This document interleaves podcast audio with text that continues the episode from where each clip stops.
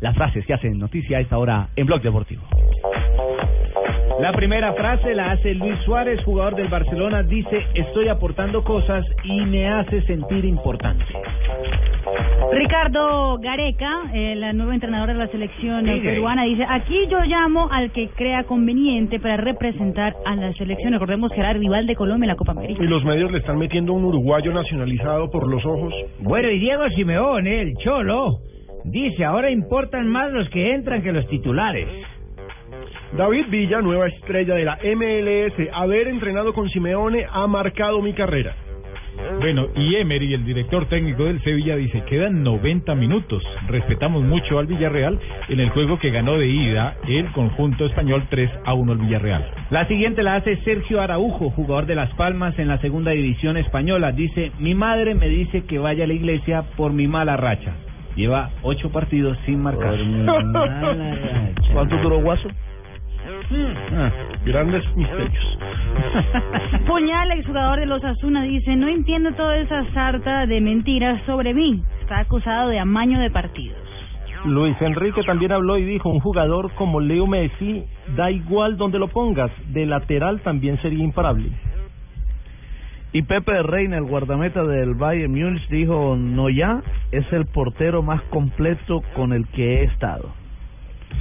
Y Pelé, el tercer, el tercer mejor jugador de fútbol.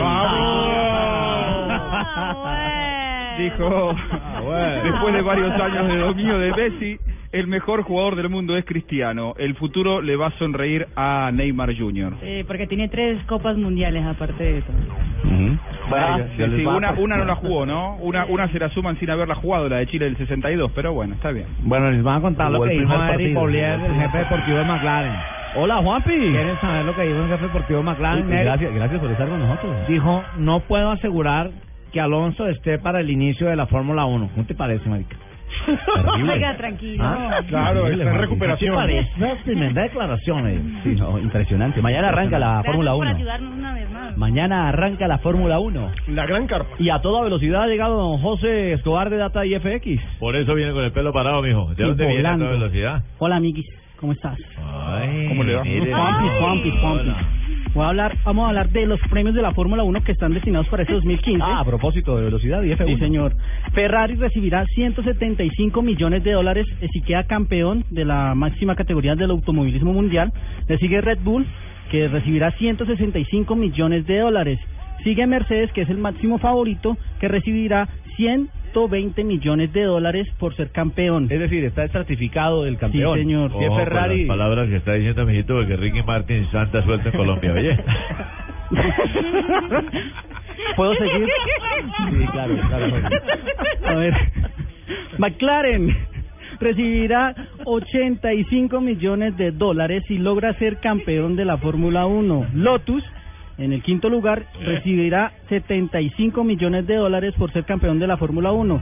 Lastimosamente, en el séptimo lugar está la escudería Williams, donde participó Juan Pablo Montoya, que recibirá 60 millones de dólares por ser campeón de la máxima categoría.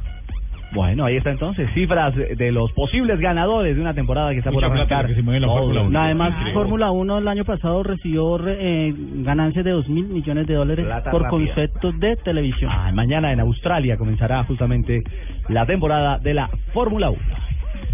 3 y 50. Ya regresamos. Estás escuchando Blog Deportivo.